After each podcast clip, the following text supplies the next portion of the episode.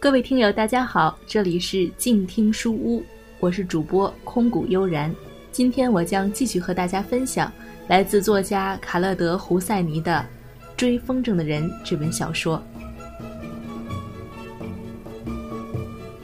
爸爸生于一九三三年，同年，卡希尔国王开始了他对阿富汗长达四十载的统治。就在那年，一对来自喀布尔名门望族的年轻兄弟，开着他们父亲的福特跑车一路狂飙。他们抽了大麻，喝了法国葡萄酒，醉意熏然，又有些亢奋。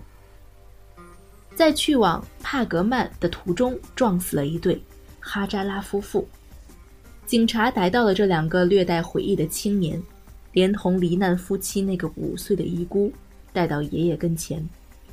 爷爷是位德高望重的法官，听完那对兄弟辩说来龙去脉之后，爷爷不顾他们父亲的哀求，判决那两个年轻人立即到坎大哈去充军一年。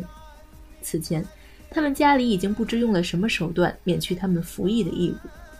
他们的父亲有所申辩，然而不是太激烈。最终，人人都赞同这样的判罚，认为也许有些严厉，却不失公正。至于那个孤儿，爷爷将他收养在自己家里，让仆人训导他，不过得对他和蔼一些。那个孤儿，就是阿里。阿里和爸爸一起长大，他们小时候也是玩伴，至少直到小儿麻痹症令阿里腿患残疾，就像一个世代之后哈桑和我共同长大那样。爸爸总是跟我们说起他和阿里的恶作剧，阿里会摇摇头说。可是，老爷告诉他们谁是那些恶作剧的设计者，谁又是可怜的苦工。爸爸会开怀大笑，伸手揽住阿里。不过，爸爸说起这些故事的时候，从来没有提到阿里是他的朋友。奇怪的是，我也从来没有认为我与哈桑是朋友。无论如何，不是一般意义上的朋友。虽然我们彼此学习如何在骑自行车的时候放开双手，或是用硬纸箱制成功能齐备的相机，虽然我们整个冬天一起放风筝追风筝，虽然于我而言，阿富汗人的面孔就是那个男孩的容貌，骨架瘦小，立着平头，耳朵长得较低，那中国娃娃似的脸，那永远染着微笑的兔唇。无关乎这些事情，因为历史不会轻易改变，宗教也是。最终，我是普什图人，他是哈扎拉人；我是逊尼派，他是什叶派。这些没有什么能改变得了，没有。但我们是一起蹒跚学步的孩子，这点也没有任何历史、种族、社会或者宗教能改变得了。十二岁以前，我大部分时间都在跟哈桑玩耍。有时候回想起来，我的整个童年似乎就是和哈桑一起度过的某个懒洋洋的悠长夏日。我们在爸爸院子里那些交错的树木中彼此追逐，玩捉迷藏，玩警察与强盗，玩牛仔和印第安人，折磨昆虫。我们拔掉蜜蜂的尖刺，在那可怜的东西身上系根绳子，每当它想展翅飞去，就把它拉回来。这带给我们无与伦比的快乐。我们还追逐过路的游牧部队，他们经由喀布尔前往北方的层峦叠嶂。我们能听到他们的牧群走近的声音，绵羊咪咪，山羊咩咩，还有那叮当作响的驼铃。我们会跑出去，看着他们的队伍在街道上行进，男人满身灰尘，脸色沧桑。女人披着长长的、色彩斑斓的肩巾，挂着珠帘，手腕和脚踝都戴着银镯子。我们朝他们的山羊投掷石头，拿水泼他们的骆子。我让哈桑坐在病玉米之墙，拿弹弓用小圆石射他们的骆驼的屁股。我们第一次看西部电影也是两个人，在与那家我最喜欢的书店一街之隔的电影院公园看的是约翰·韦恩的。赤胆屠龙。我记得当时我求爸爸带我们到伊朗去，那样我们就可以见到约翰·维恩了。爸爸爆发出一阵爽朗的狂笑，与汽车引擎加速的声音颇为相像。等他能说得出话的时候，告诉我们电影配音是怎么回事儿。哈桑跟我目瞪口呆，愣住了。原来约翰·维恩不是真的说法尔西语，也不是伊朗人，他是美国人，就像那些我们经常看到的男男女女一样。他们神情友善，留着长发，吊儿郎当的穿着五颜六色的衣服，在喀布尔城里游荡。我们看了三遍的《赤胆屠龙》，但我们最喜欢的西部片是《七侠荡斗志》，看了十三遍。每次电影快结束的时候，我们哭着观看那些墨西哥小孩埋葬查尔斯·勃朗森，结果，他也不是伊朗人。我们在喀布尔新城那个弥漫着难闻气味的市场闲逛，新城叫沙里诺区，在瓦茨尔阿克巴汗区以西。我们谈论刚刚看完的电影，走在市场熙熙攘攘的人群中。我们在商人和乞丐中蜿蜒前行，穿过那些小店云集的拥挤过道。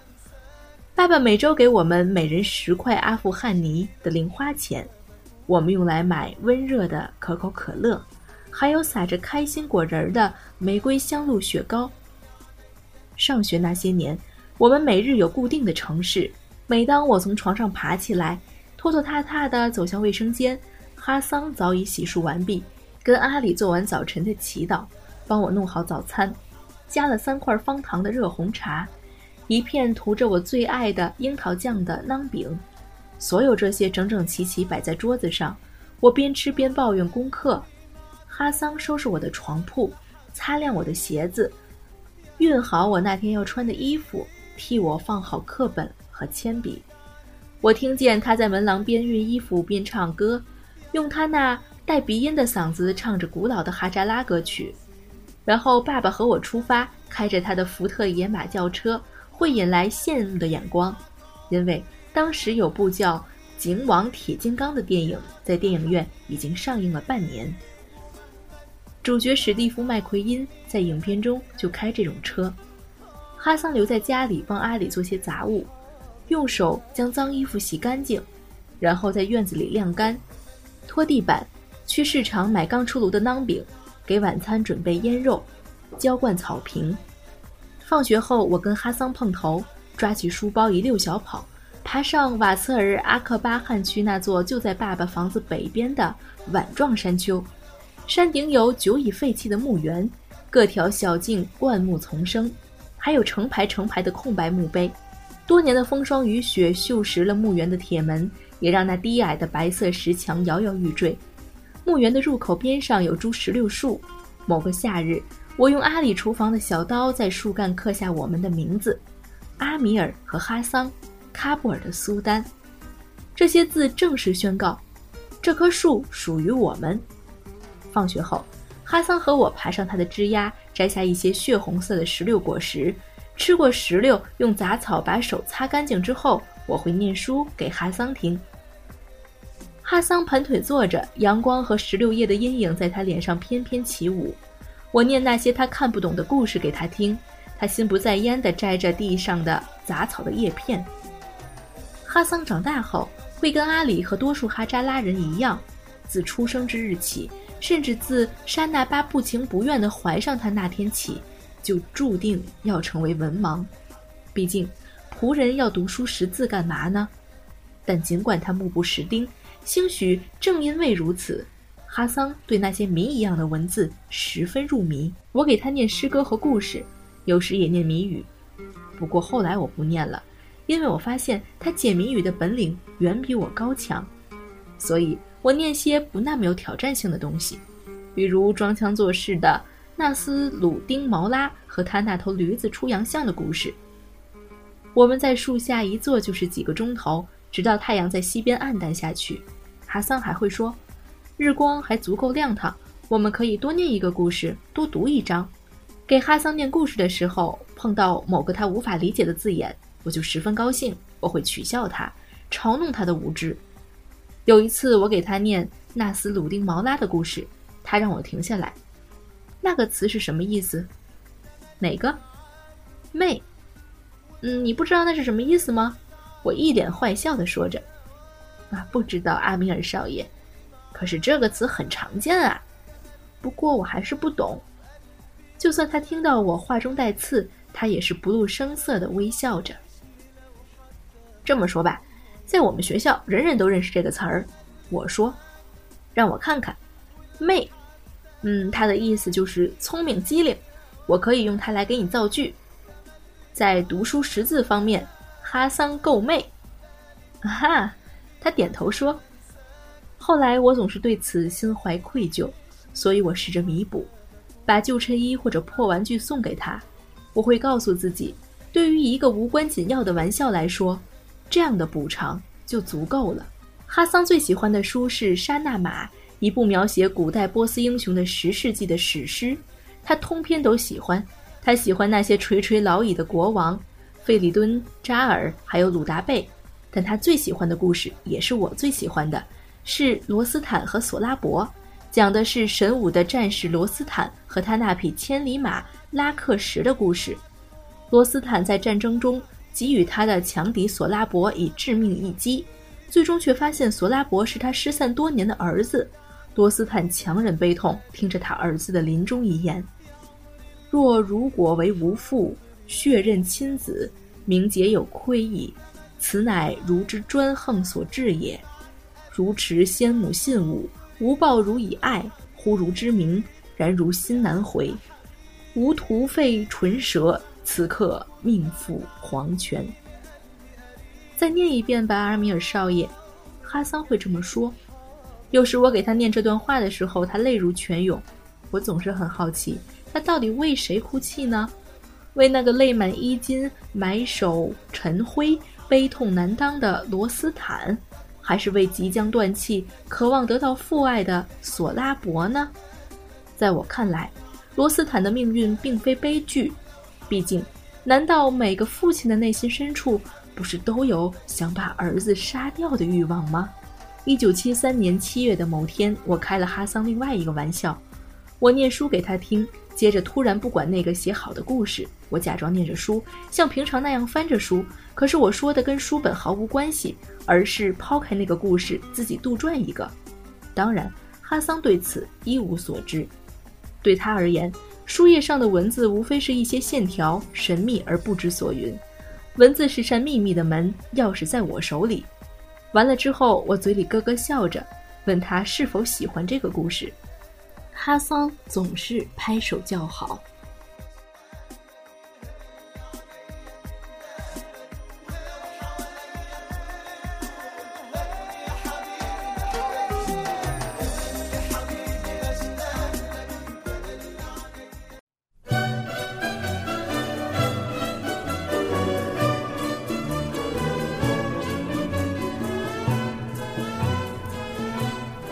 以上就是我和大家分享的本期的追风筝的人。如果你喜欢我的节目，也可以在新浪微博上搜索“空谷悠然”。以上就是本期静听书屋的全部内容了，感谢您的收听，让我们下期再见。